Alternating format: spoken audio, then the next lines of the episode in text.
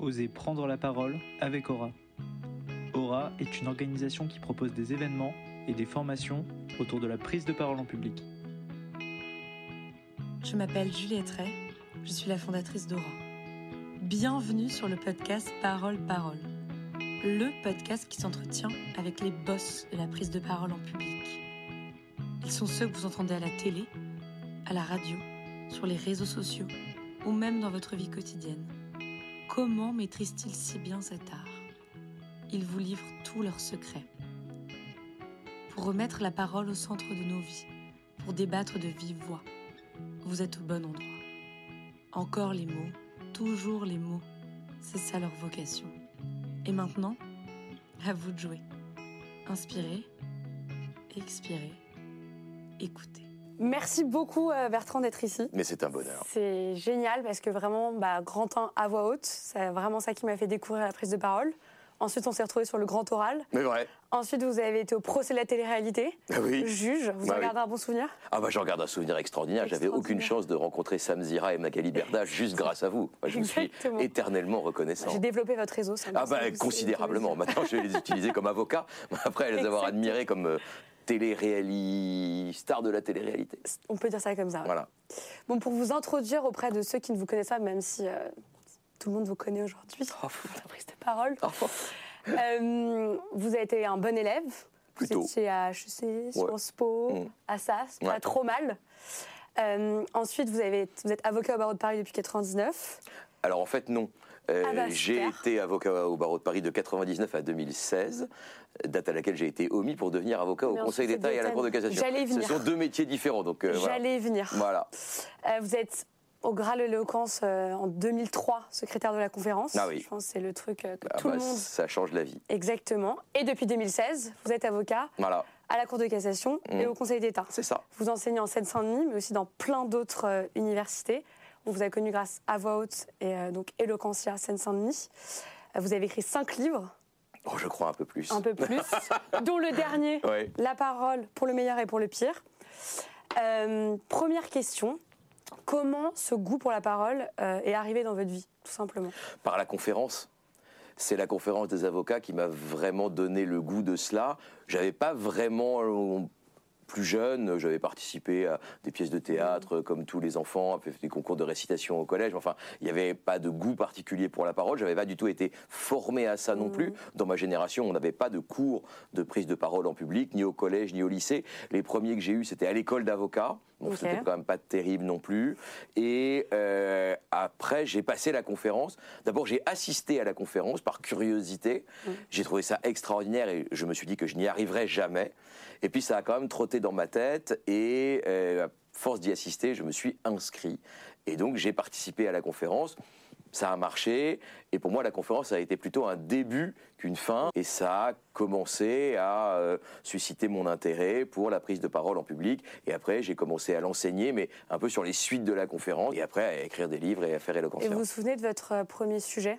Ah oui, je m'en souviens très bien. Votre première plaidoirie Ah oui, oui, ah, je m'en souviens très très bien.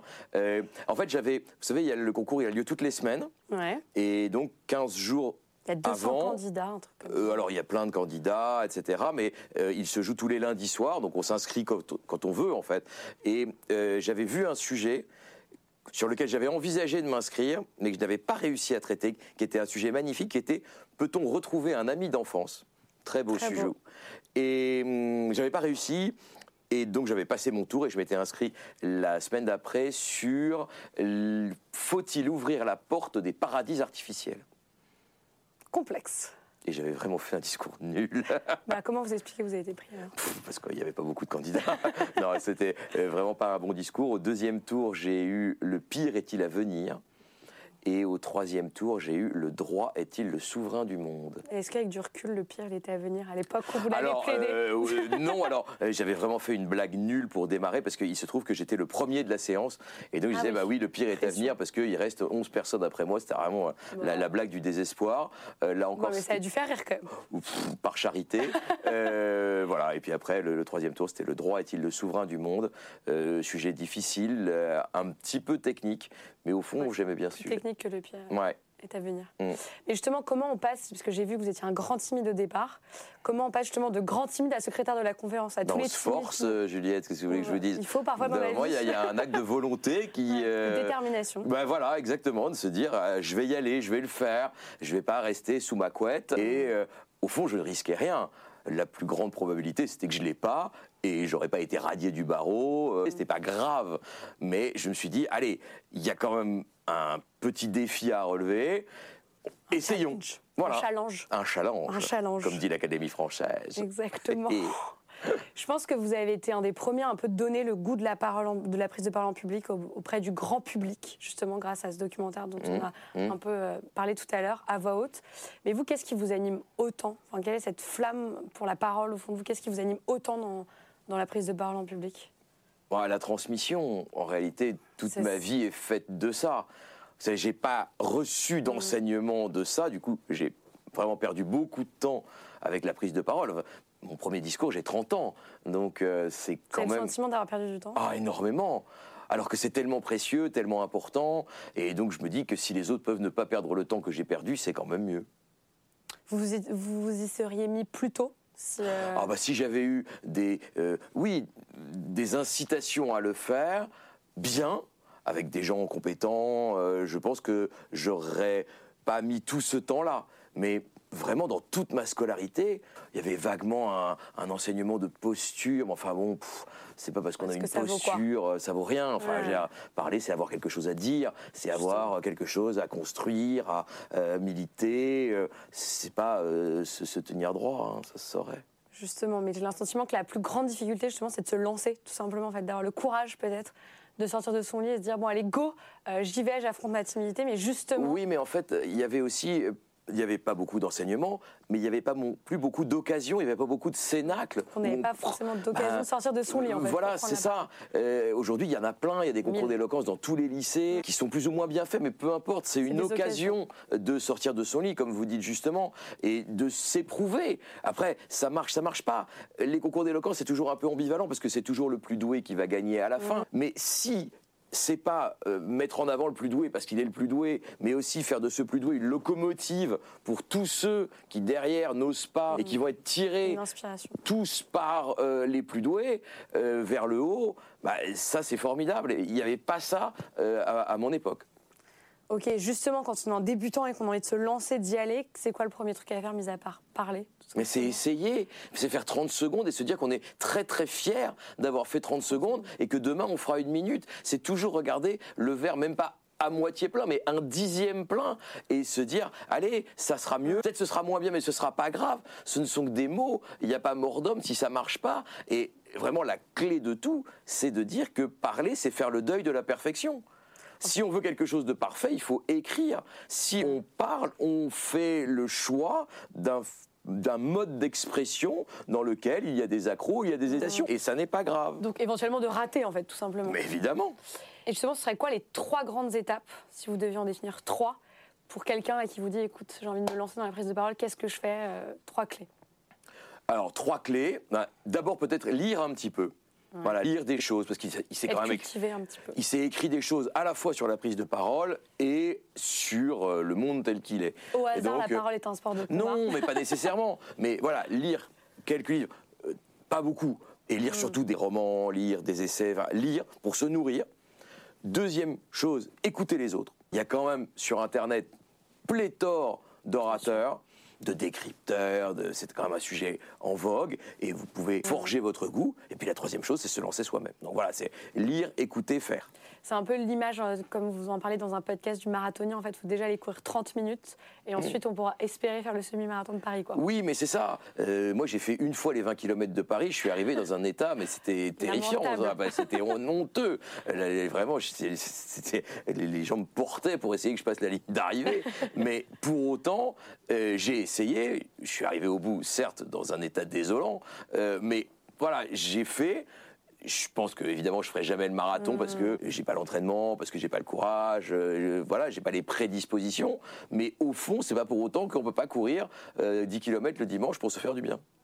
Et est-ce qu'il faut parler seulement quand on a des choses à dire, à vos yeux? Est-ce qu'il faut écouter d'abord et ensuite parler une fois qu'on a des choses à dire Ou il faut parler même quand on n'a rien à dire. Non, évidemment, il faut avoir quelque chose à dire. Vraiment, parler, c'est avoir quelque chose à dire, c'est avoir quelque chose à exprimer sur quelque sujet que ce soit.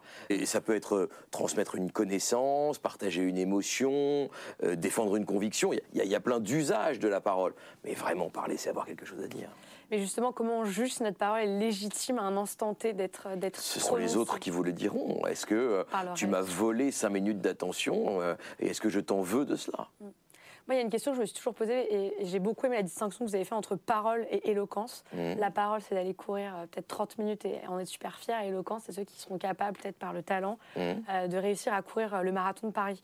Mais est-ce que en ça, l'éloquence, elle est injuste? C'est-à-dire, est-ce qu'il y a des gens qui ont, bah, de façon innée, plus de charisme, plus de prestance que Euh, Oui, d'autres? évidemment. Donc, Ça, ce, serait, ce- ce serait un, un- un déni de réalité que de contester l'idée qu'il y a des gens qui ont un temps d'avance. Alors encore une fois, si on reprend l'image du marathon, j'ai pas un temps d'avance pour le marathon, hein. ça c'est absolument certain. Donc encore une fois, ça ne veut pas dire que je ne peux pas m'exercer et faire mes 10 minutes parce que c'est bon pour ma santé. Mais c'est pareil avec l'éloquence. Il y a des gens qui ont ce petit don. Alors, euh, je ne dis pas que c'est un gène, hein, mais euh, il y a des prédispositions. Vous savez, il y a- il y, une étude qui est quand même assez fascinante, qui Ouais. a été faite à l'université de Poitiers, là, en 2023. Donc récente en plus. Ouais, très récente. Ils ont mis des caméras dans des salles de classe de maternelle, de grande section, Ok. 5 ans. Eh bien, on s'aperçoit que les enfants qui sont issus de milieux favorisés prennent la parole plus souvent et plus longtemps que les enfants issus de milieux moins favorisés. Vous vous rendez compte qu'à 5 ans, les inégalités sociales se traduisent déjà dans la prise de parole. Et ça n'est pas que les enfants issus de classes moins favorisées parlent moins bien. Ça n'est pas qu'ils parlent moins bien, c'est qu'ils osent moins. Parce que dans leur environnement familial, on les a moins incités à faire part de euh, ce qu'ils ont euh, vécu dans la journée, des émotions qu'ils ressentent, euh, des centres d'intérêt qui sont les leurs. Et donc, voilà, il y a quand même une injustice aussi liée à la prise Dès de parole dès le plus jeune âge. Donc, je ne veux pas dire qu'il n'y a pas un déterminisme Hmm. absolu, mais il y a quand même des gens. J'in- J'interviens parfois dans des classes primaires, euh, c'est déjà frappant. Ça ressemble à quoi justement de, de faire des cours de prise de parole à des classes de primaire? Moi, c'est très amusant. Alors, Ouais, c'est ouais, évidemment un ticket pour l'aventure et pour l'inconnu, mais c'est assez fascinant de voir que déjà, il y a des jeunes. 8, 9, 10 ans, qui ont un goût de cela, Et un qui talent. a un talent de cela. Et, et c'est pour ça que quand je disais que euh, si on faisait euh, des catégories d'âge pour les Jeux Olympiques euh, de la prise de parole en public, ce serait peut-être injuste. Et il y a Ouais. peut-être des gamins de 8, 9, 10 ans qui en remonteraient à des euh, orateurs plus, plus âgés. Mais c'est vrai qu'il y en a pour lesquels c'est plus naturel que pour d'autres. Mais encore une fois, tout le monde n'a pas vocation à être euh, le fils naturel de Fabrice Lucchini et de Christiane Taubira. C'est pas grave. Tout le monde, en revanche, peut avoir une prise de parole qui est utile socialement. Et ça, vraiment, j'en suis convaincu. Tout le monde n'est pas- n'a pas vocation à être un tribun d'estrade qui va galvaniser des foules, c'est pas vrai. Mais tout le monde peut avoir cette parole du quotidien qui permet de transmettre ses émotions, ses connaissances et ses convictions de façon simple et claire. Et justement, plus on est talentueux et plus on a le trac, ou vous pensez que le trac c'est pour tout le monde en fait? Ouais, alors vous savez, il y a la fameuse phrase de Sarah Bernard, hein, une jeune actrice qui lui dit, vous savez, moi j'ai pas le trac, et elle lui dit, vous verrez, ça viendra avec le talent. Bon, alors est-ce que le trac est lié au talent? Je ne sais pas, mais en tout cas, je sais que le trac, il est aussi lié à l'exigence Hmm. que l'on a sur soi. On a envie d'être à la hauteur. en fait. Exactement. On a envie d'être à la hauteur de, non seulement d'ailleurs de ce que les autres attendent de vous, mais on n'en sait rien de ce que les autres attendent de vous, mais de ce que vous-même vous attendez de vous. Et c'est probablement le plus exigeant. Donc le trac, il naît de cela, il naît de l'exigence que l'on a sur soi-même. En cela, il est plutôt bon signe. Et moi, je trouve que tout l'enjeu, justement, c'est de transformer euh, ce stress en adrénaline, en fait, qu'on ait une excitation qui soit tellement décuplée à l'idée de prendre la parole, qu'elle prenne le stress sur cette peur paralysante. Oui, mais là, pour le coup, d'abord, il n'y a que deux antidotes qui sont le travail et la pratique. Hein. C'est évidemment par le travail et la pratique que on transforme cette peur en excitation. Et la deuxième chose, c'est que ça n'est jamais gagné. C'est-à-dire que le stress peut toujours tapis dans l'ombre parce que vous êtes plus fragile, moins préparé, euh, ressurgir et vous paralyser de nouveau. Et justement, est-ce que vous avez deux, trois techniques à partager sur comment essayer de réduire ce stress non, j'en ai pas. C'est le travail et la pratique, c'est tout. C'est ça, non, mais il n'y a pas de miracle. en fait. Non, mais il n'y a pas de miracle. Il y a plein de gens qui vous vendent des méthodes pour vous dire euh, vous aurez plus peur. C'est pas vrai. C'est du charlatanisme euh, absolu. Donc il n'y a, que deux méthodes hein, c'est euh, la pratique et le travail.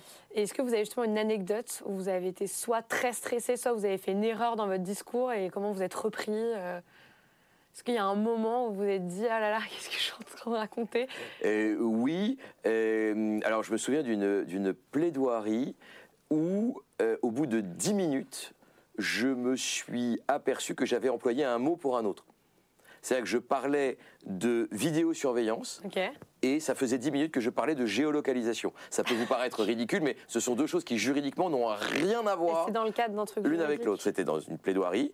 Et à un moment, je m'entends dire géolocalisation. Et là, je me dis, ah non, mais en fait, ça fait 10 minutes que je parle de géolocalisation, alors que le sujet, c'est la vidéosurveillance. Et donc, bah, c'est un peu ennuyeux. Et donc, j'ai dit à la juridiction, On écoutez, je- voilà, j'assume.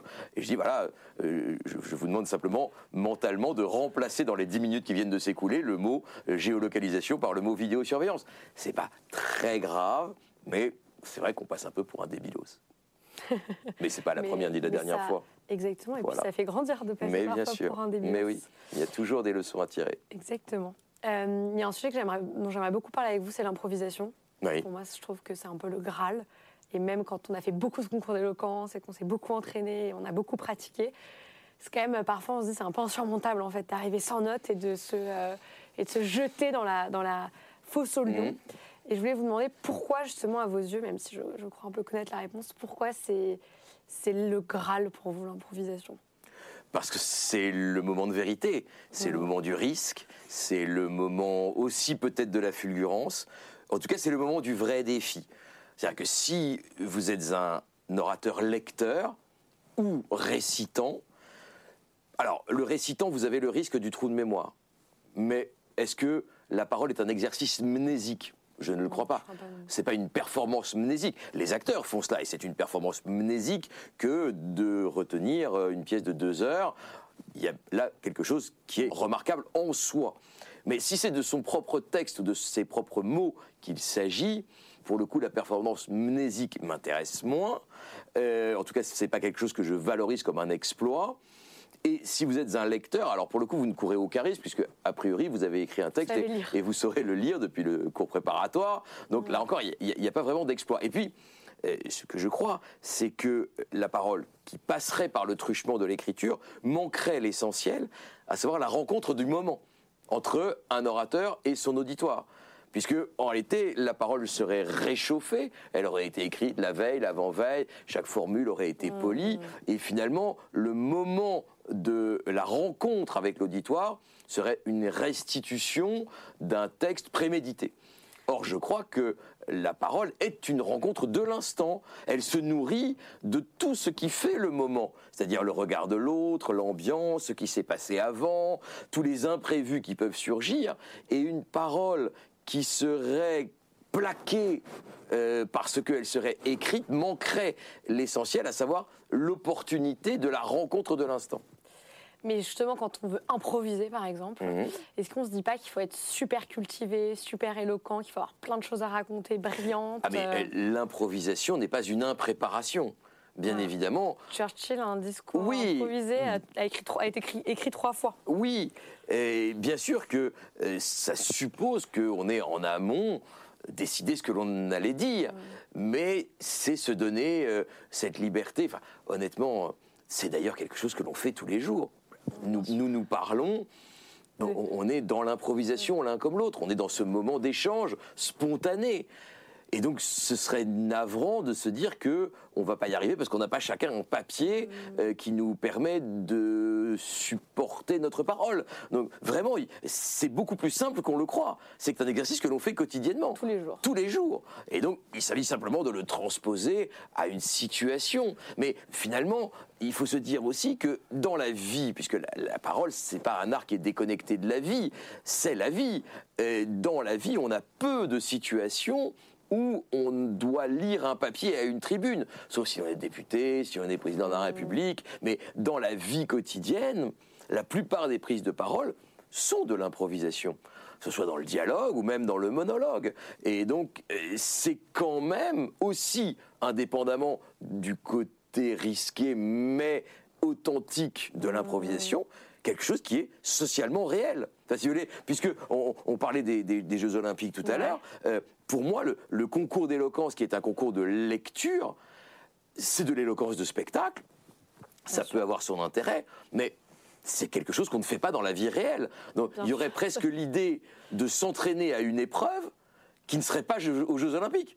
Alors, c'est un peu idiot euh, de s'entraîner au Quidditch et de se dire ah bah mince en fait c'est pas une épreuve olympique. Bah non c'est pas une épreuve olympique. Donc autant s'entraîner à une épreuve que l'on trouve dans la vie réelle. Oui, mais justement, dans la vie réelle, il n'y a pas forcément cette attente de l'autre de dire forcément quelque chose de brillant. Mais pourquoi, mais pourquoi est-ce que vous pensez que l'autre attend de vous nécessairement quelque chose de brillant? Bah, dans une prise de parole en public, peut-être euh, au Grand Rex devant 2700 euh, personnes, on se dit bah j'ai envie de m'inspirer, j'ai envie d'admirer les personnes qui sont face à moi. Mais est-ce que l'admiration et l'inspiration est nécessairement le résultat de la perfection?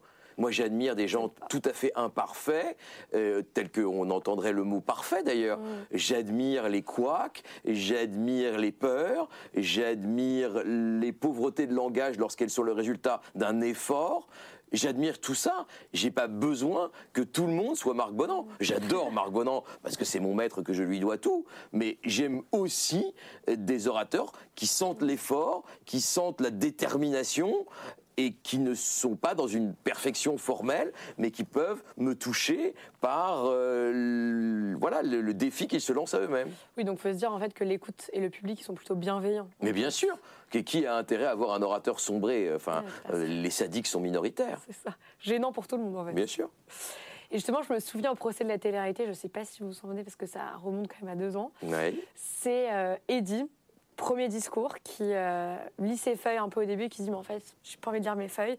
Et qui jette ses feuilles euh, sur la Mhm. scène du Grand Rex devant 2700 personnes. Mhm. Et il se met à improviser. Est-ce Mhm. que pour vous, c'est ça le courage? Oui, il y a une forme de courage à ça. Euh, ça m'est arrivé aussi, c'est-à-dire que euh, lors d'une joute euh, que j'ai faite avec Marc Bonan, donc qui est assez fondatrice pour moi, j'avais un, papier, c'était notre première rencontre, et je soutenais le oui sur un sujet, il soutenait le non, et il a regardé mon papier, et j'étais passé en premier. Bon, ça s'était passé comme ça, j'avais lu, et il, il m'a dit débarrassez-vous de ce support d'infirme, en désignant mon pupitre et, et- et mon papier. C'était violent, mais c'était salvateur. Et depuis, je n'ai plus jamais eu de papier. En tout cas, pas de papier complet. Ça ne veut pas dire que je n'ai Ouais, pas de papier. des notes. Euh, évidemment, mais j'ai des notes. Comme quoi, il y a des leçons qui marquent. quoi. Ah, celle-là, elle est très marquante, oui.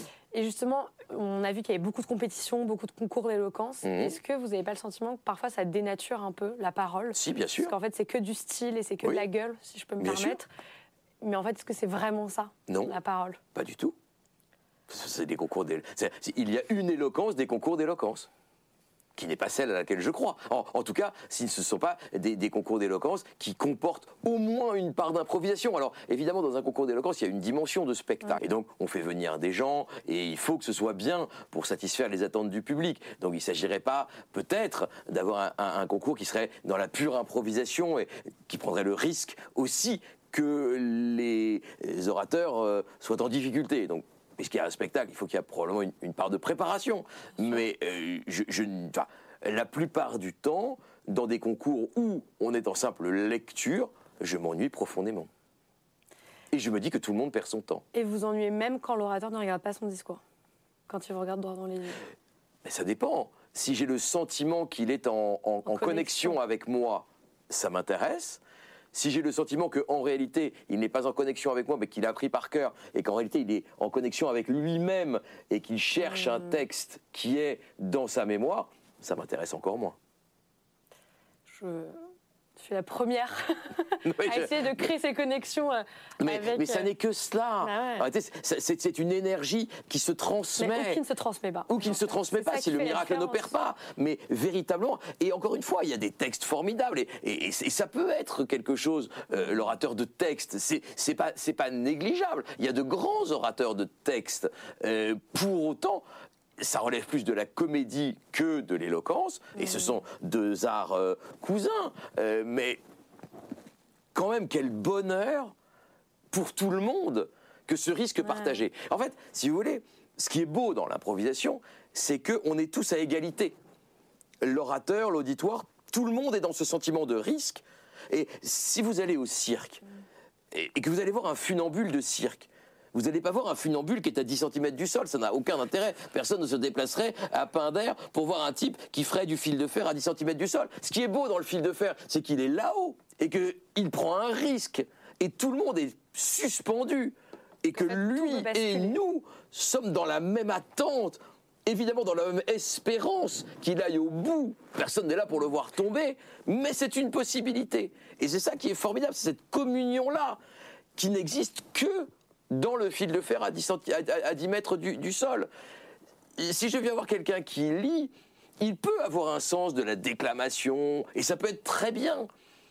Mais pour moi, il me manque ce sentiment que c'est beau parce que lui-même ne sait pas où il va et qu'il découvre son chemin en le traçant.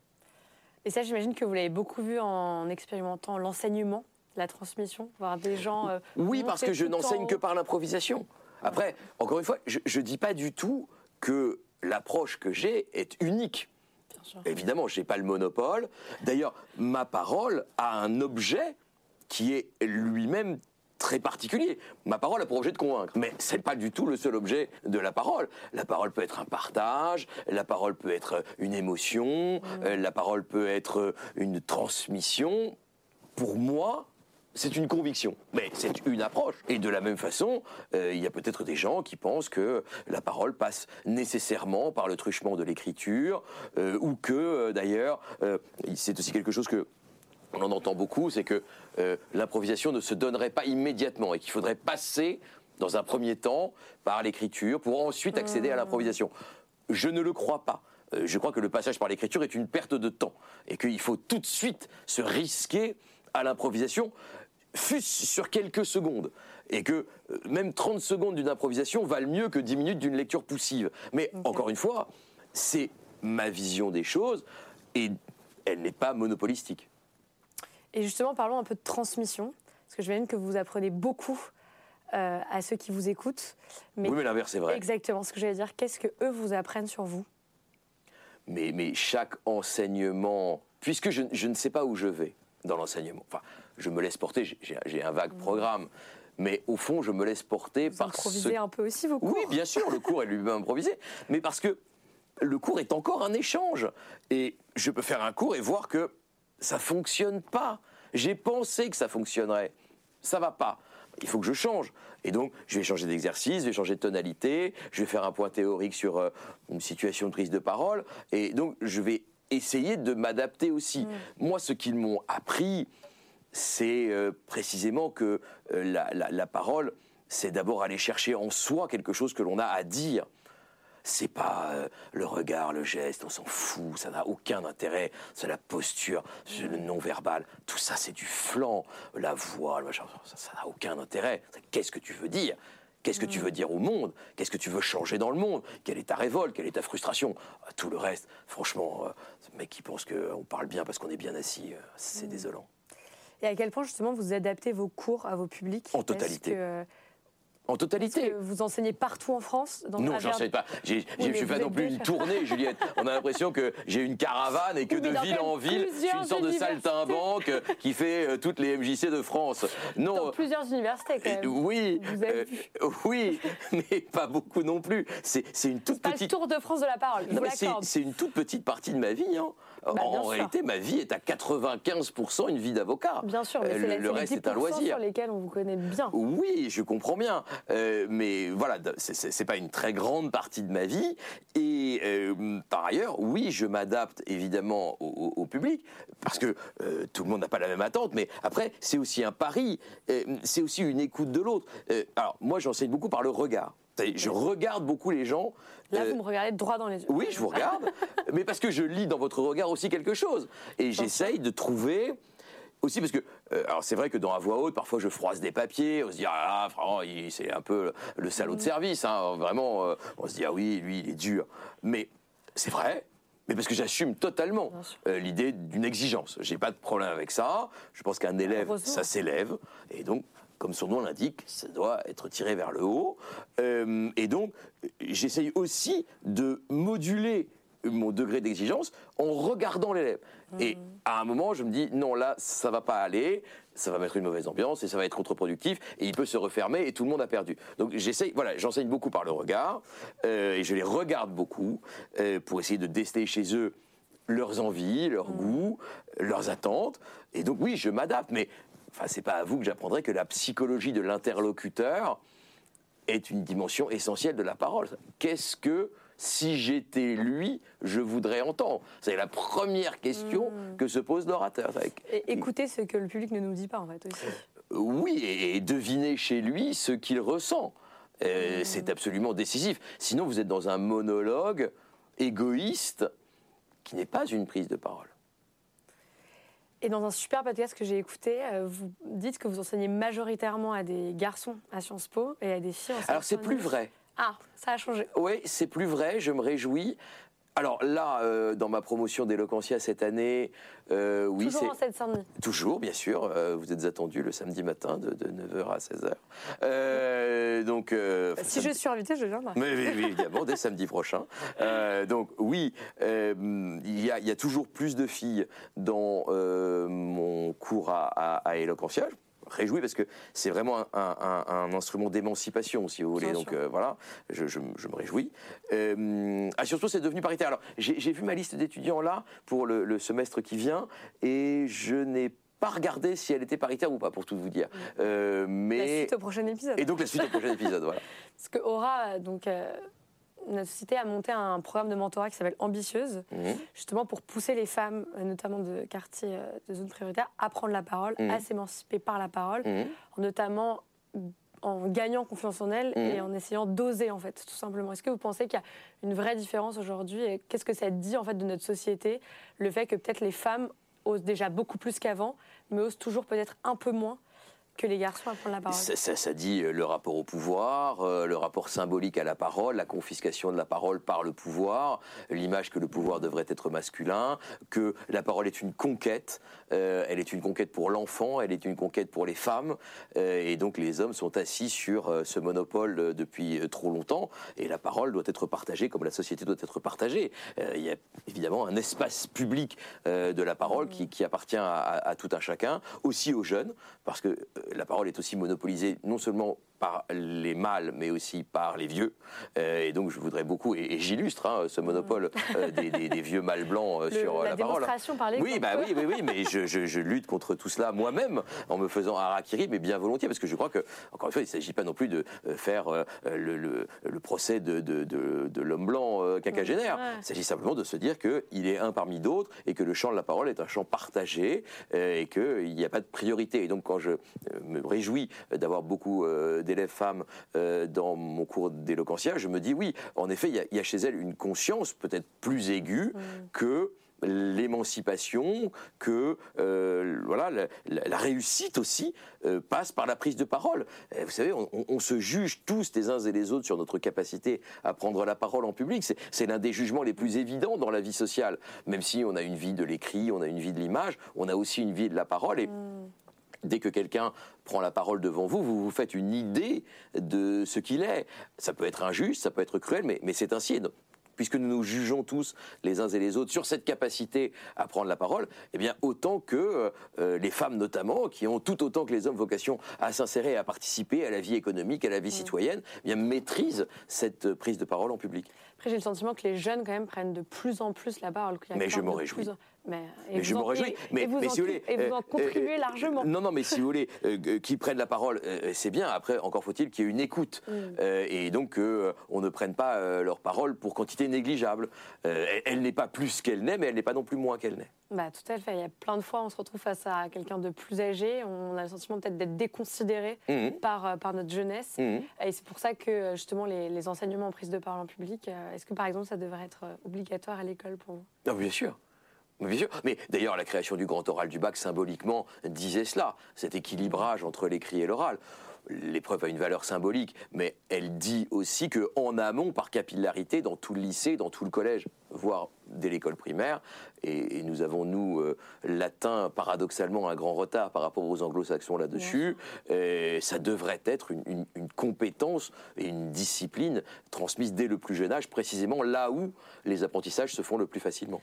Bah, moi, justement, je trouve ça hallucinant quand j'étais à la Sorbonne ou quand j'avais coaché dans le cadre de l'association Trouve ta voix, combien euh, tout le monde avait fait peut-être deux exposés dans sa vie, quoi. Mais sinon, Non, mais l'exposé, il y a rien de pire. Oui, et en plus, il y a rien de pire. se dire les choses. Mais on va dire c'était. Ça, devrait être interdit par les conventions internationales. Ouais. Non, mais l'exposé. C'est- L'exposé, c'est vraiment perdant-perdant. Tout le monde s'ennuie. Celui qui le fait, celui qui l'écoute et celui qui le note. Tout le monde s'ennuie, mais au moins, c'est une occasion de prendre la parole. aussi infirme soit-elle. Mais, mais au moins, c'est déjà mieux que rien. Je suis même pas sûr que ce soit mieux que rien en Ah, vous préférez? Non, mais je vais vous dire pourquoi? C'est mais parce que, en réalité, c'est une fausse prise de parole, c'est une oralisation de l'écrit. C'est-à-dire que, voilà, j'ai écrit quelque chose et, et je, et- et je le dis. Mais l'exposé qui sur un sujet souvent qui vous est imposé, sur lequel vous avez été chercher sur Internet euh, quelques données, sur lequel vous n'avez pas nécessairement d'avis, c'est pas ça prendre la parole. Et donc, je, je préférerais qu'on jette ça aux orties pour aller vers ce qu'on a essayé de faire avec le grand oral du bac, c'est-à-dire un choix de sujet par l'élève, avec la possibilité d'exprimer non seulement des connaissances, mais aussi une conviction, dans l'improvisation, avec quelques notes, mais pas un texte préparé. C'est-à-dire quelque chose qui est vraiment une prise de parole telle qu'elle est dans la vie réelle. Et personnalisé, quoi. Enfin, au moins Et, que- et- et évidemment personnalisée. Vous avez fait beaucoup euh, d'interviews, de podcasts, etc. Et moi, je me suis toujours demandé, c'est quoi la question auquel vous n'avez jamais répondu? La question à laquelle je n'ai jamais répondu. piège, là. Et à euh, laquelle vous auriez aimé répondre Parce que j'imagine qu'on tourne tous un peu autour du pot. Mais est-ce qu'il y en a Euh. une particulièrement où vous dites, mais en fait, c'est quand même dingue que personne ne me l'ait jamais posé cette question la, la question, c'est est-ce que tu es vraiment un bon orateur? Je vous la pose. Est-ce Ouais. que vous êtes vraiment un bon orateur Bah, pas tous les jours. Et, et vraiment, le, symbole, le sy- syndrome de l'imposteur, il est très fort chez moi. Je sais même pas ce que je fais là, en, en réalité. Il y a une conjonction d'événements qui font que je suis là. Mais j'ai j'ai vraiment pas l'impression euh, d'être euh, très éloquent. Et je pense ne pas l'être au demeurant. Et d'ailleurs, euh, je ne suis pas tous les jours. Donc il y a vraiment l'idée de pourquoi moi? Qu'est-ce qui fait que c'est tombé sur moi alors que tant d'autres valent mieux dans l'anonymat? Bah, Peut-être parce que vous avez réussi à créer cette connexion dont on parlait tout à l'heure. Peut-être. Cette énergie. Peut-être. Et ça, ça, ça n'arrive pas à tout le monde. C'est possible. Voilà. Merci beaucoup, Bertrand Merci. Juliette. Merci d'avoir écouté cet épisode de Parole Parole jusqu'au bout. Si vous appréciez ce podcast, abonnez-vous, partagez l'épisode et donnez-lui la note de 5 étoiles. Ce podcast vous a été proposé par Aura. Pour en apprendre plus sur nous et nos offres de formation, consultez notre site auraeloquence.com. À bientôt pour un nouvel épisode de Parole Parole.